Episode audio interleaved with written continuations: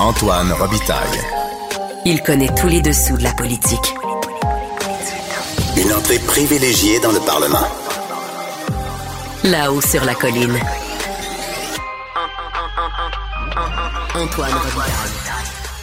Excellent mardi à tous. Aujourd'hui à l'émission, rare moment de convergence d'idées entre deux économistes aux deux extrémités du spectre politique. Michel Kelly-Gagnon de l'Institut économique de Montréal et Simon Tremblay-Pépin, anciennement de l'Institut de recherche et d'information socio-économique. Convergence sur quoi? Sur l'idée que nos partis politiques auraient besoin de réfléchir et de faire davantage de recherche. Et avec euh, nos deux invités, on explore le modèle allemand des fondations politiques associées de loin aux partis. Mais d'abord, mais d'abord, c'est mardi, jour des actualités de l'histoire.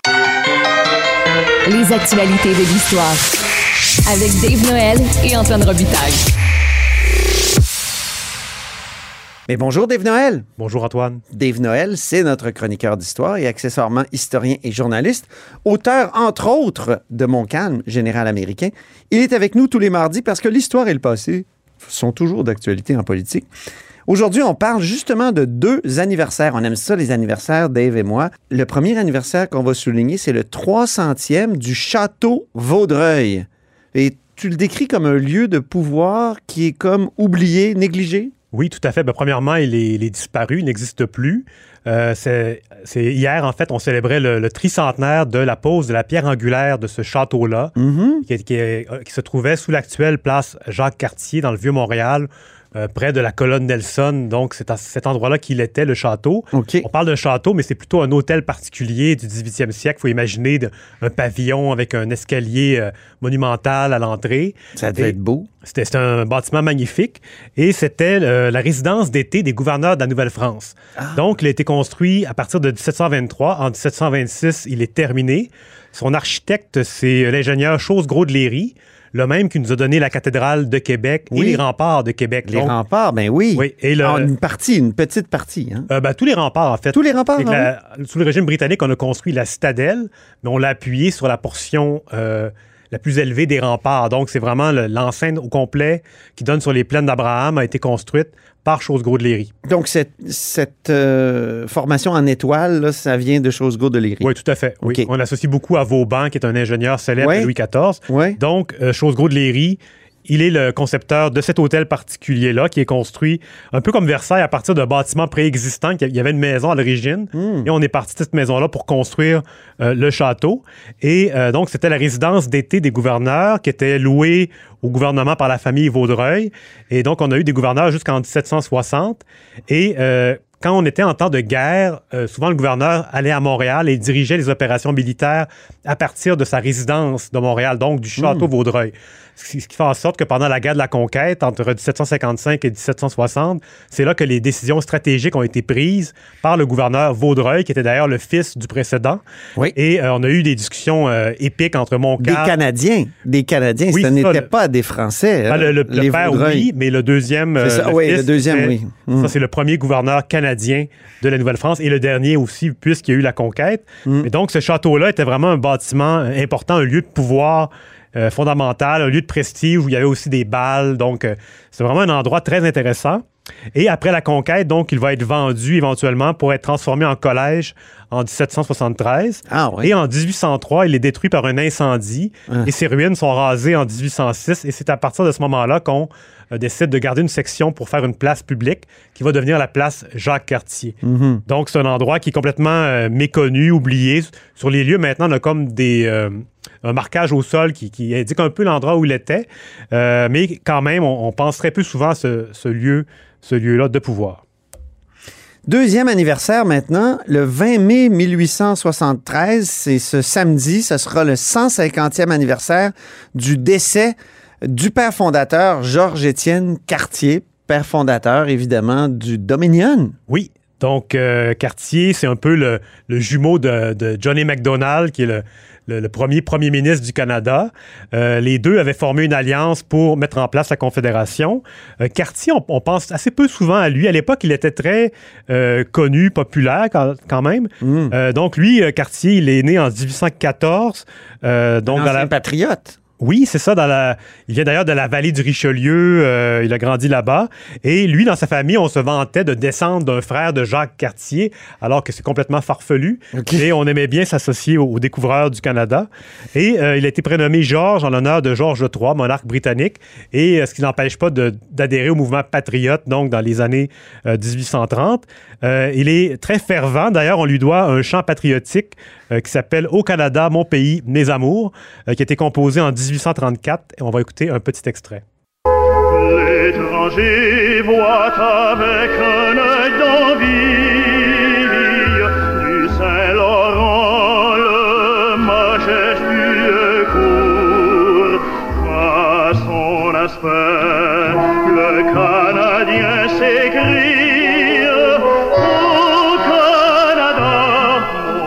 Mon pays, mes amours. Au Canada, mon pays, mes amours. Et cette chanson, Dave, elle a été composée par Georges-Étienne Cartier. Oui, donc, qui était un poète à ses heures. Euh, lui, quand éclate la rébellion patriote, c'est un partisan de Louis-Joseph Papineau, donc, euh, qui, milite pour davantage de démocratie, pour que le parlementarisme ne soit pas un parlementarisme de façade comme on avait à ce moment-là. Et lui, il participe donc à, la rébellion armée dans la vallée du Richelieu. Il, euh, prend part au, au premier combat en, en novembre 1837. Et après les batailles, les premières batailles, il se cache pendant un moment à Verchères chez un cultivateur. Et par la suite, euh, il fuit aux États-Unis. Même sa mort va être annoncée par erreur dans les journaux, mais il n'est pas mort. Il, s'enfuit au sud de la frontière. On va le retrouver à Plattsburgh et à Burlington. Et en 1838, euh, il y a une ordonnance qui annule, en fait, une proclamation qui annule l'ordonnance de Durham et on permet aux euh, rebelles de revenir dans la colonie. Donc, lui, il en profite pour euh, se, réinstaller et il va pratiquer le droit pendant 10 ans, de 1838 à 1848. Donc, il, il reprend sa carrière de, euh, d'origine. Et lui, c'est vraiment un, un réformiste. Donc, euh, il va euh, se, se- se rallier à La Fontaine, donc qui essaie de faire fonctionner l'union donc du Haut et du Bas Canada. Il il, il- il, prend parti pour le gouvernement responsable. Et il va... Éric Bédard, dans le- son livre Oui. justement qui s'intitule Les réformistes, va parler beaucoup de La Fontaine, mais Ça. surtout, mais aussi de Cartier. Oui, c'est un des personnages Mhm. de son ouvrage. Ouais. Et lui, c'est aussi, Cartier, c'est un, il est pour la Confédération, il est contre l'annexion euh, aux États-Unis, contrairement à Papineau, son ancien modèle. Ouais. Lui, vraiment, il est pour une union des colonies britanniques de l'Amérique du Nord. Et euh, il va vraiment s'allier à Johnny MacDonald euh, du Haut-Canada. Et on va entendre d'ailleurs un extrait de, l'émission, euh, la série euh, de l'ONF, Les artisans de notre histoire, un épisode sur Georges-Étienne Cartier de 1961 qui s'appelle Le Lion du Québec. Et on a un débat entre MacDonald et Cartier à Londres en 1866 où on discute d'une union législative versus fédération. Donc on va écouter un petit extrait. Et si je ne riais pas Alors, je serais dans l'obligation de vous dire que je suis encore beaucoup plus convaincu qu'une union fédérale est la solution. Forte, j'en suis d'accord, mais réellement fédérale. Vous vous faites beaucoup d'illusions si vous vous imaginez que j'appuierai une union législative au point où nous en sommes. Ma position n'a jamais été aussi claire que maintenant.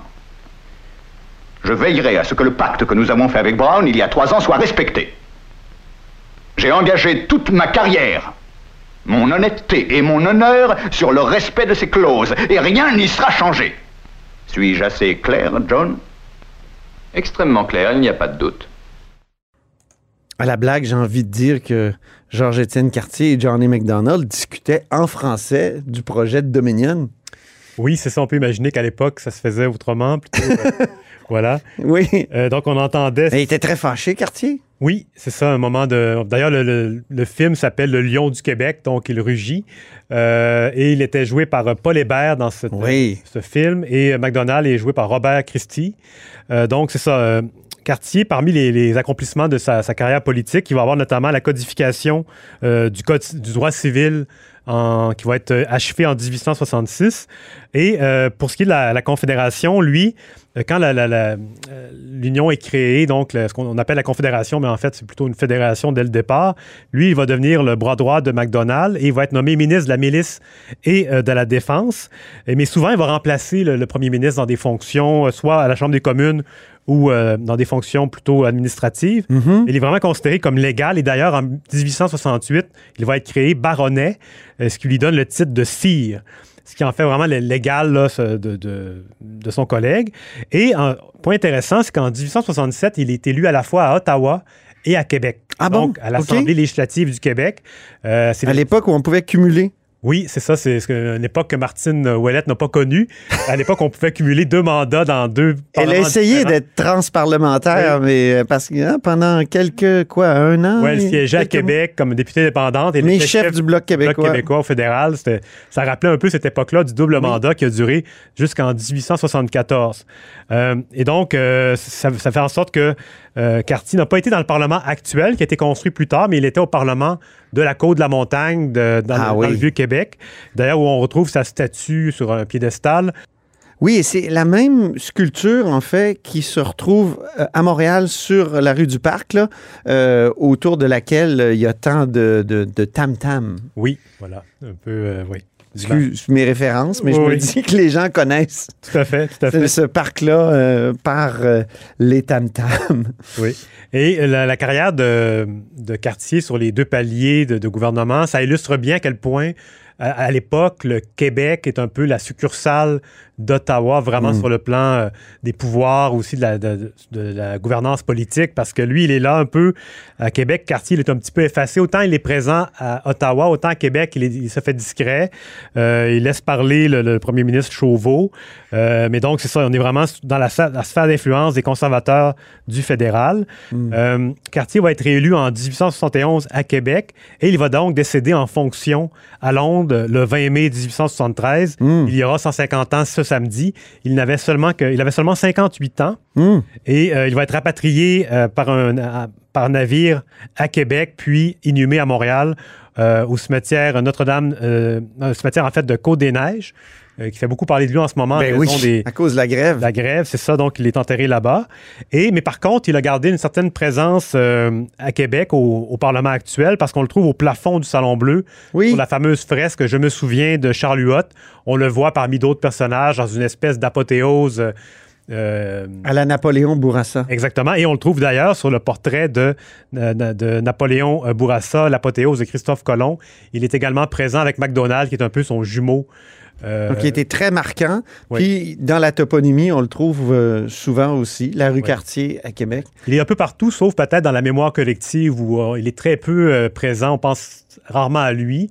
Tandis que McDonald, lui, il est très présent, mais comme sur le plan négatif Oui. par rapport à, la mise en place des pensionnats autochtones, son alcoolisme aussi. Donc, c'est un personnage qui est assez sombre et il y a maintenant une image très, très noire. Mais euh, tandis que Cartier, lui, c'est davantage, il souffre davantage de l'oubli mémoriel. Et euh, en terminant, on peut peut-être ré- réentendre un peu la, la fameuse chanson de, de Cartier. Très bien. Au Canada, mon pays, mes amours. Au Canada,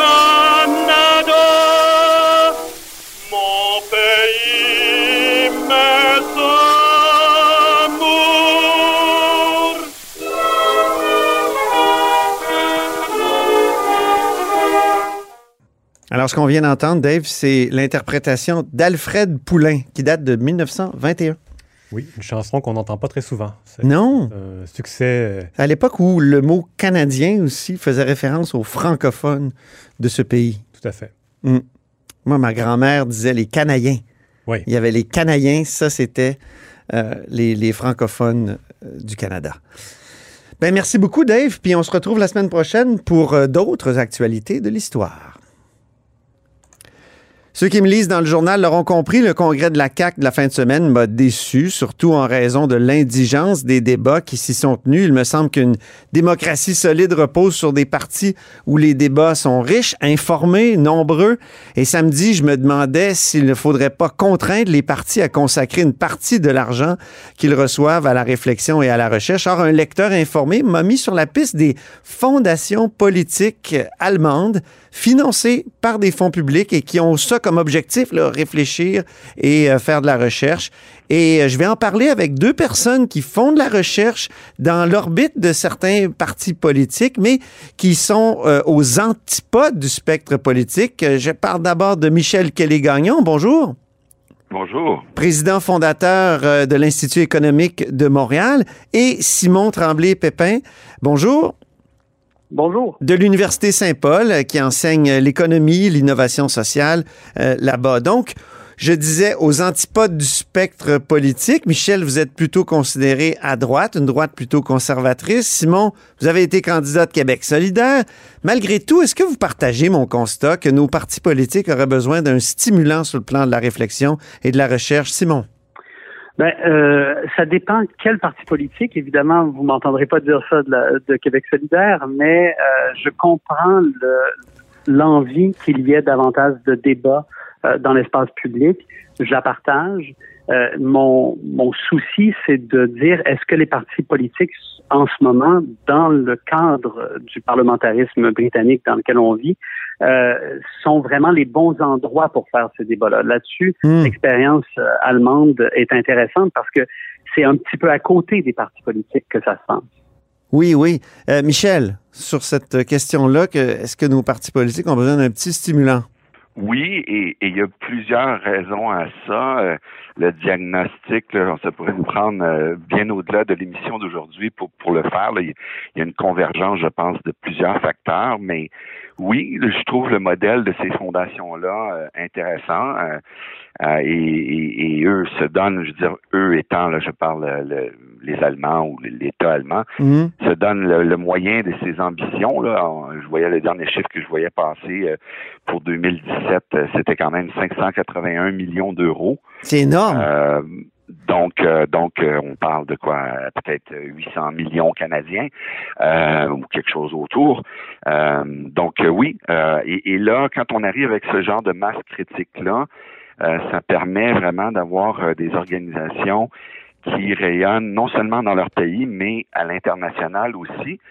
Et c'est donc, au fond, une, une occasion pour les Allemands de d'augmenter leur influence dans différents réseaux et ce notamment en fonction euh, des, des, des, sensibilités euh, idéologiques des, des, différents groupes. Oui, parce que il faut le dire, là, chaque parti politique, s'il est élu deux fois au Bundestag, donc au, Parlement, euh, il peut réclamer de l'argent pour créer une fondation. Donc, il y a des fondations de gauche, il y a des fondations de droite, il y a des fondations écologistes. Ça, est-ce que. Il me semble que c'est d'une incitation à réfléchir, Simon? Ben, en fait, c'est une culture politique complètement différente, où on dit que les partis politiques sont là pour faire des débats publics et où on respecte cet élément-là de la vie politique comme étant important. Si on prend le cas de la Fondation Rosa Luxembourg, qui tient d'ailleurs à Montréal un événement, qui participe au financement d'un événement qui a lieu euh, en, cette semaine à Montréal. Ah oui? Lequel? Oui, la grande transition. La grande transition, euh, Et, euh, et qui, qui, ont participé à le financer.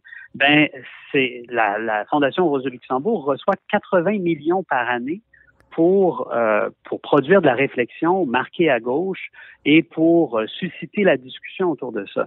Ben, c'est sûr que ça c'est extrêmement intéressant. Mmh. Euh, si on pense à, à, ce qu'on a aujourd'hui comme institut de recherche indépendant euh, au Québec, euh, c'est des sommes qui sont colossales euh, par rapport au budget des instituts de recherche, en tout cas à gauche. Je vais laisser Michel Kelly-Gagnon parler de ce qui se passe à droite, mais on n'aurait jamais vu, on n'a jamais vu ce type de montant-là investi en recherche dans, dans une perspective de politique publique et, et de politique. Là. À l'IRIS, est-ce qu'on a une idée de la taille du budget, l'Institut de recherche euh, qui est justement euh, plutôt à gauche là sur? Ça ne dépasse pas un million de dollars. Ah non, hein? OK. Non. Et à l'IADM, Michel Kelly-Gagnon? On est autour d'à peu près 2,5-2,6 millions.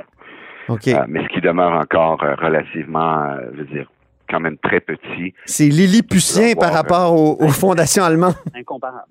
Ah oui? Ouais, ouais. Et, et euh, surtout dans un contexte où, euh, à un certain moment, les, les, les employés, bon, les plus prometteurs et tout ça, euh, ça devient vraiment difficile euh, de les retenir Ah euh, oui. parce que, bon, on n'est pas euh, structurellement, mais sur le fond, euh, c'est aussi un peu, euh, et ça, euh, Simon y faisait référence, je dirais la, la culture du débat et la culture de la pensée. Quand, euh, quand, par exemple, à l'intérieur d'un parti politique euh, au Québec ou à travers le Canada d'ailleurs, Oui. euh, quand il y a un débat, ce qu'on dit, c'est qu'il y a un manque de discipline et c'est présenté par les médias comme étant une genre de crise interne. Oui. Euh, alors que euh, ben, alors que dans d'autres pays, même aux États-Unis, et puis c'est pas pour dire que tout est parfait là-bas, mais je veux dire, euh, si- un, un sénateur démocrate exprime une opinion différente de celle du président démocrate, c'est pas présenté comme une anomalie ou comme une crise. Mhm. Ah oui, c'est ça. Et, et, c'est, et ça nous montre vraiment le rapport euh, à, à la politique qui est très différent, où on pense ici que les partis politiques, c'est simplement des instruments pour avoir accès au pouvoir Mm. et que quand ils vous appellent chez vous, tout ce qu'ils veulent, c'est avoir votre vote, puis ça finit là. Euh, et non pas que c'est une, opportunité, une occasion d'avoir une, une discussion politique, une discussion sur le fond Voilà. euh, qu'on peut avoir avec son élu, etc. Euh, tout ça, ça nous est vraiment étranger comme culture politique. Les Allemands ont développé euh, des stratégies et en fait, l'Union européenne les a imitées. Euh, il y a vraiment toute une toute une logique de débat politique qu'on n'a pas ici et euh, qu'on gagnerait à avoir. Puis c'est sûr que des, des fondations avec des, euh, des moyens comme ça, là-dessus, Michel et moi nous rejoignons. Mm. Euh, ça nous permettrait de garder les bons chercheurs et les bonnes chercheuses au sein des organisations plutôt que les universités ou les grandes organisations viennent euh, les prendre et puis leur offrir des, euh, des salaires et puis des conditions plus C'est formidable, ça, un consensus gauche-droite. Michel, parlez-moi des fondations allemandes. plus d'argent à tout le monde, tout le monde va s'entendre. C'est- Oui, c'est ça, bon. Mais vous m'avez raconté, Michel, que jeune homme, vous aviez participé à une formation d'une semaine en Allemagne offerte par la fondation du Parti libéral. Comment ça, ça s'était passé? Comment vous vous êtes euh, ramassé là?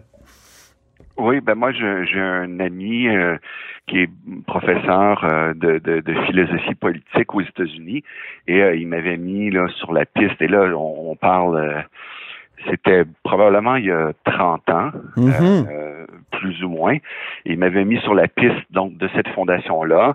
Je pense qu'il avait envoyé un courriel euh, au directeur de la fondation de l'époque, euh, donc la, la Friedrich Naumann.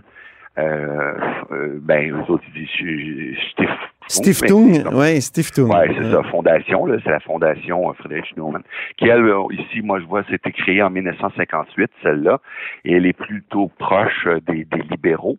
Mhm. Euh, de- les libéraux, là, au sens euh, classique, là, en Europe continentale, ça n'a pas la même signification qu'en Amérique. Non.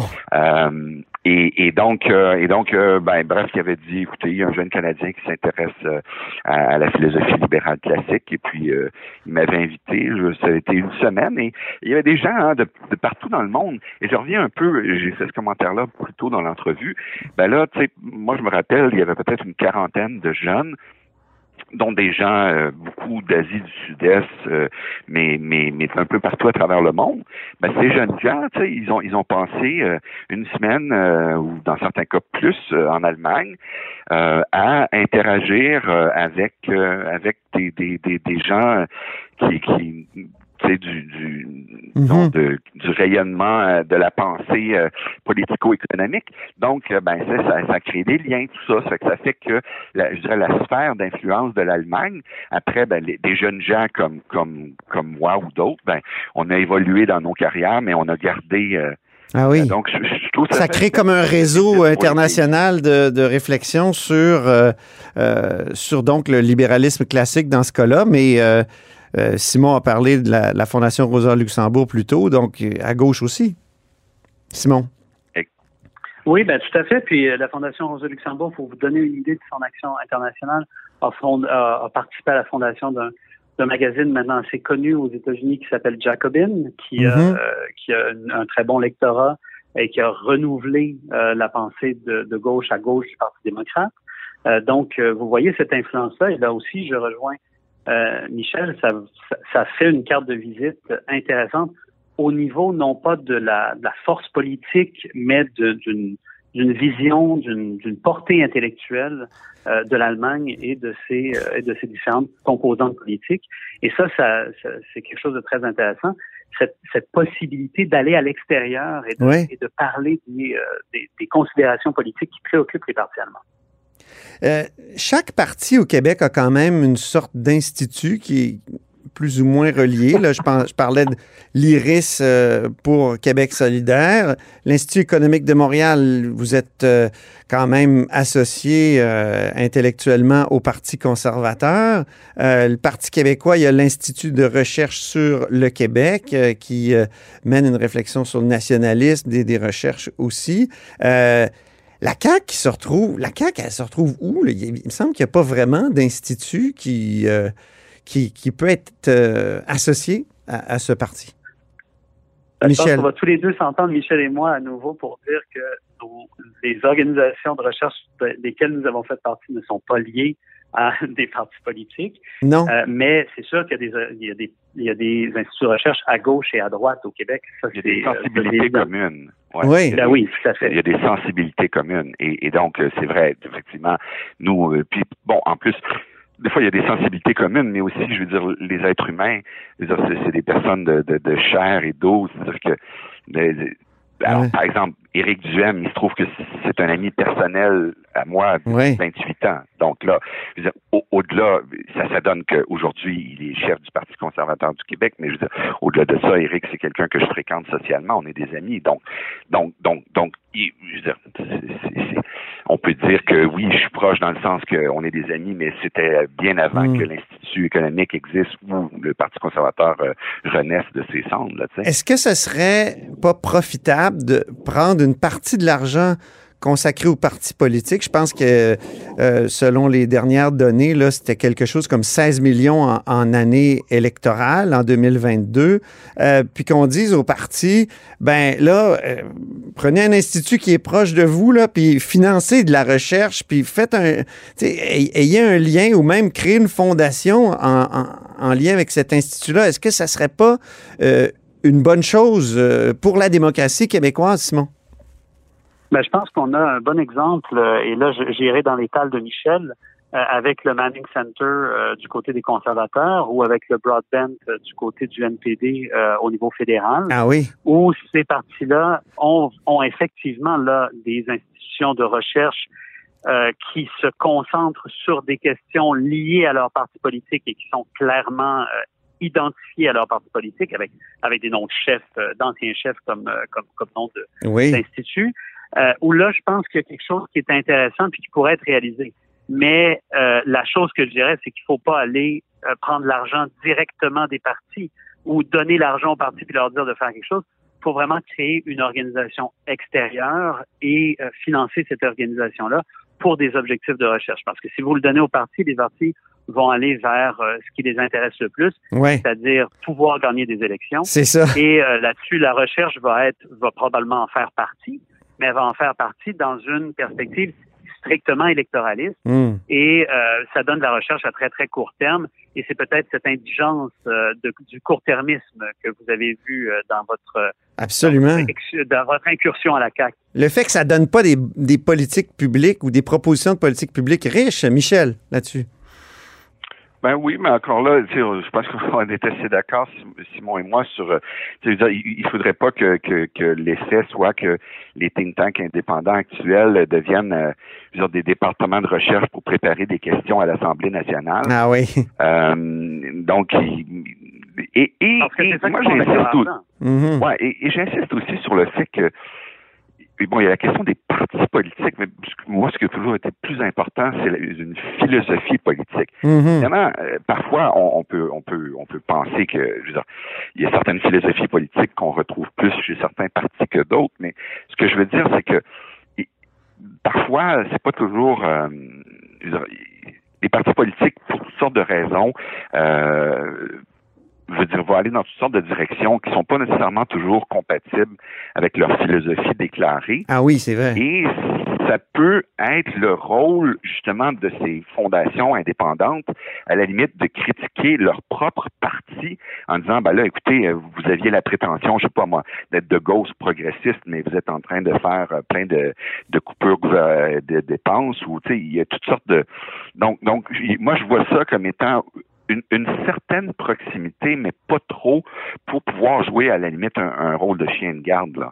Et c'est le cas des, des fondations d'après certaines euh, descriptions que j'ai lues.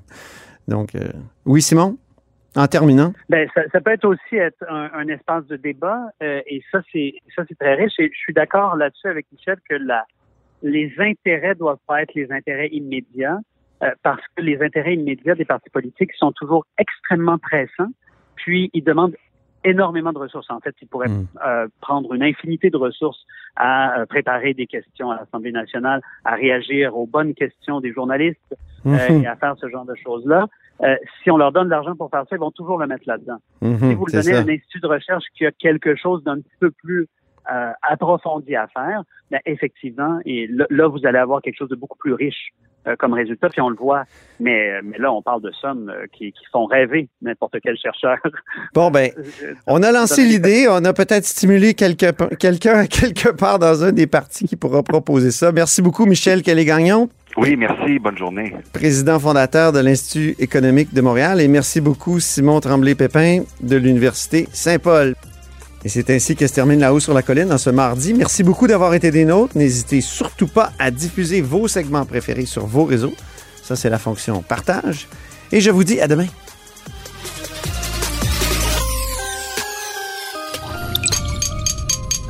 Cube Radio.